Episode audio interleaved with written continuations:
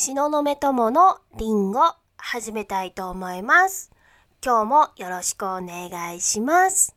えー、っと、ちょっとバックの音でね、ちょっと加湿器の音がコポコポコポコも言ってるんですけれども、えー、っと、冬なので、そこはまあ、軽く BGM として聞き流していただけたらと思います。はい。えー、収録している日にちは2月の1日なんですけれども、はい、2月になりましたね。皆さんいかがお過ごしでしょうか？うん、なんとなくね、寒さがき気持ちちょこっとだけ ?5 ミリくらい？うん、5ミリくらい少し気持ち的に寒さが和らいできたような感じがします。でもまだちょっと寒いね。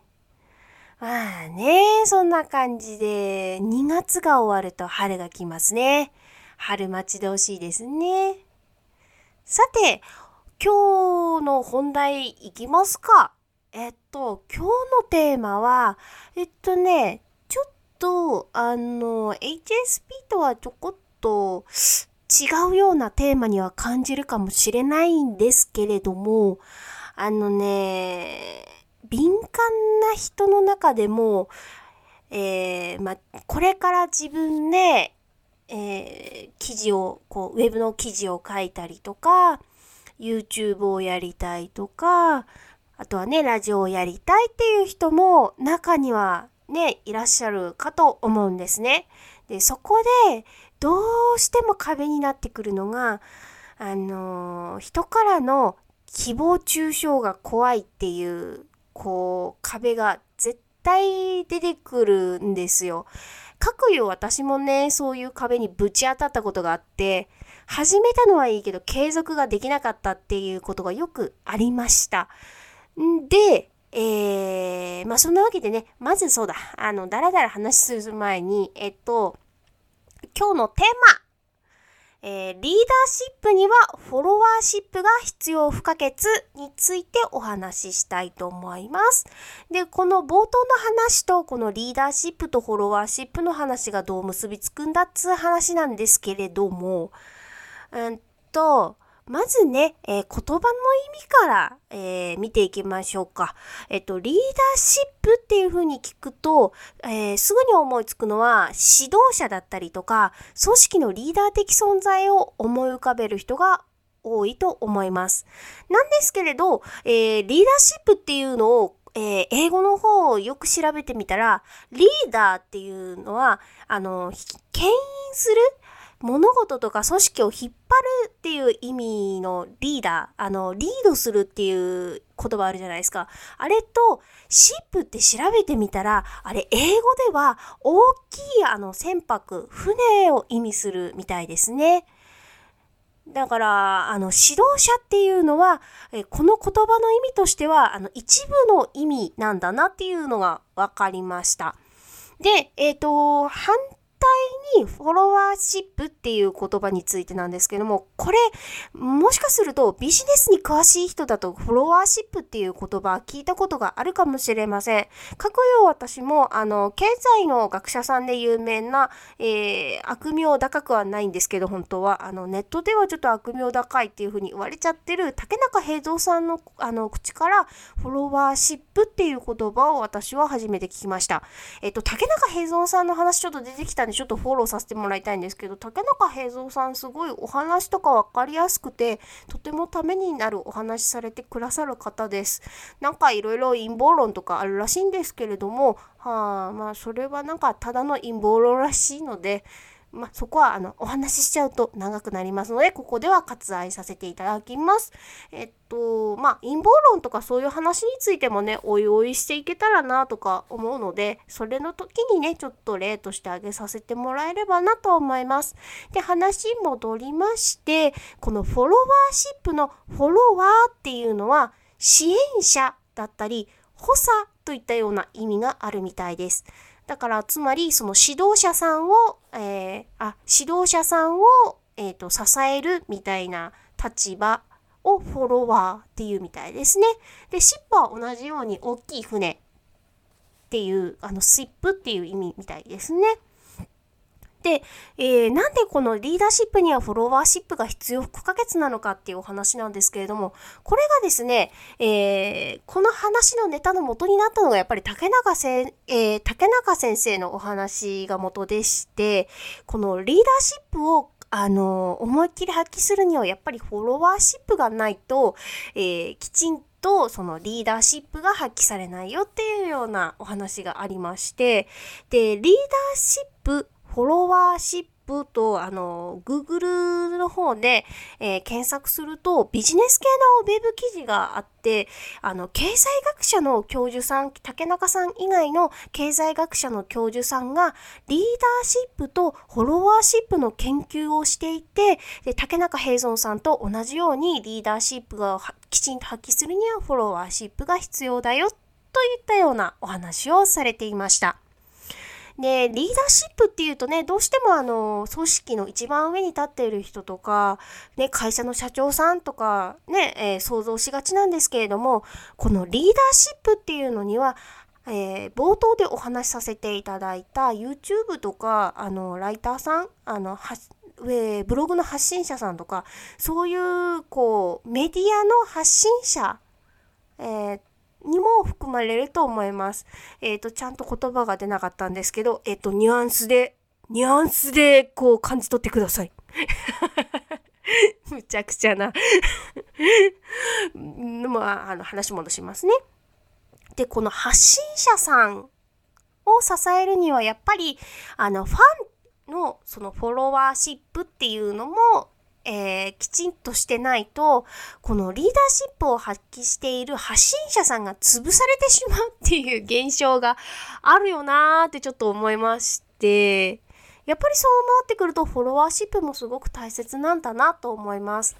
えっ、ー、と、ちなみにね、このラジオの方も、えー、いろんな方にどんどん聞いていただくようになりまして、えー、このラジオ面白いよとか、あの、ちょっとしたボケをこう笑ってくださるような、あの、リスナーさんとかが増えてきて、えー、このラジオも、あの、きちんとしたフォロワーシップの方を、あの、発揮していただいております。えー、とても感謝しております。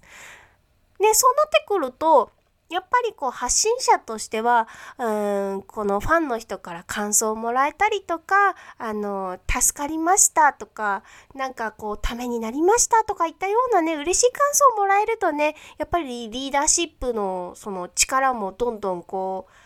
思いっきりこう、発揮できるじゃないですか。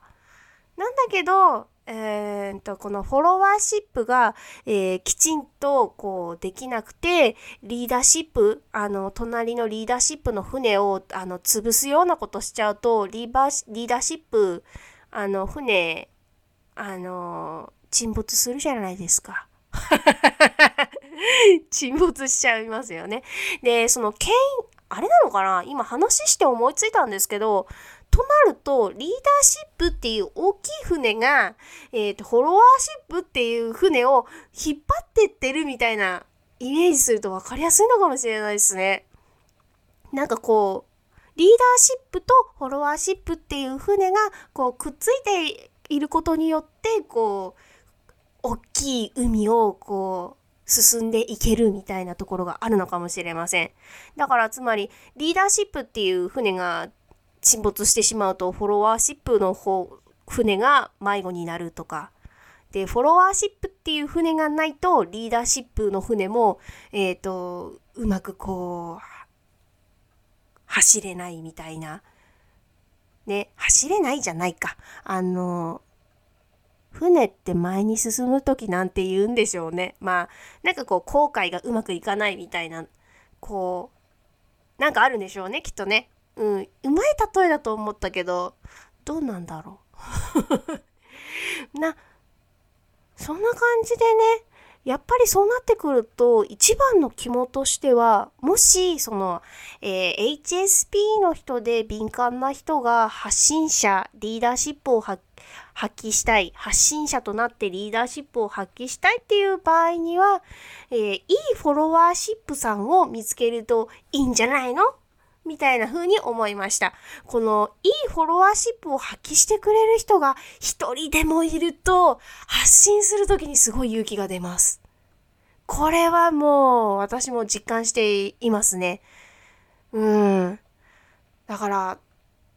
どうなんだろうな、やっぱり。だからリーダーシップをあのする人もやっぱりそのフォロワーシップを発揮してくれる人に対して感謝を忘れてはいけないよっていうのもあるし、でフォロワーシップさんをフォロワーシップのその力を発揮している人はリーダーシップを発揮している人にあの意味のない誹謗中傷とかあの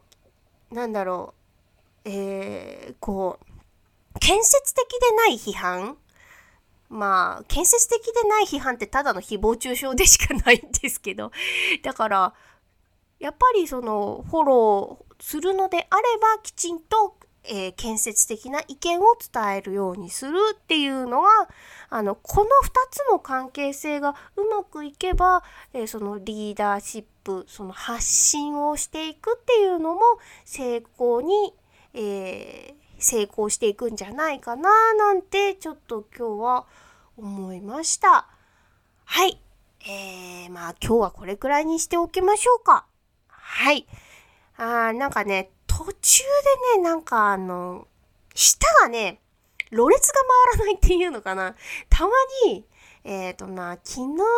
あの、バイトしてきたんで、えー、それでね、ちょっとね、なんかあの、上がりの時にね、うわ、下回んねえっていうことがあって、あ、あ、あの、上がりまーって言った時に、あの、下が回んない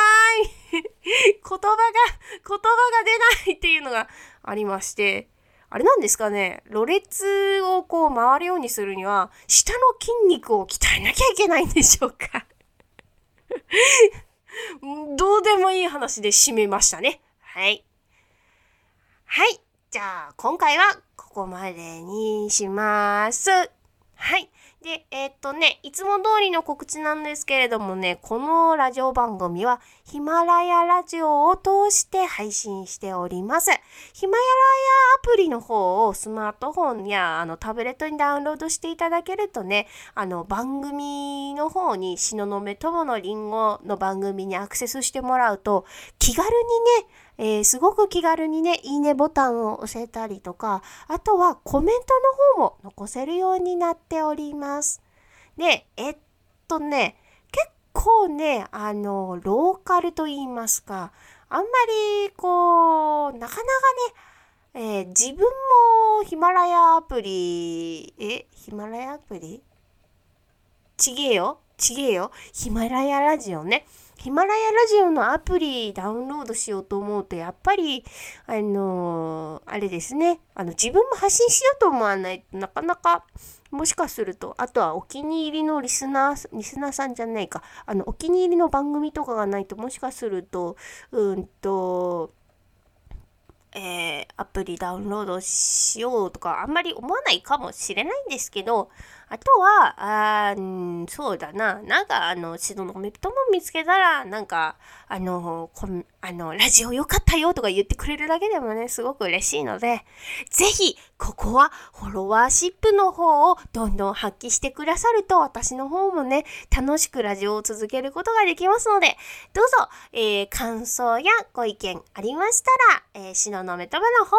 で、えー、ご連絡ください。はい。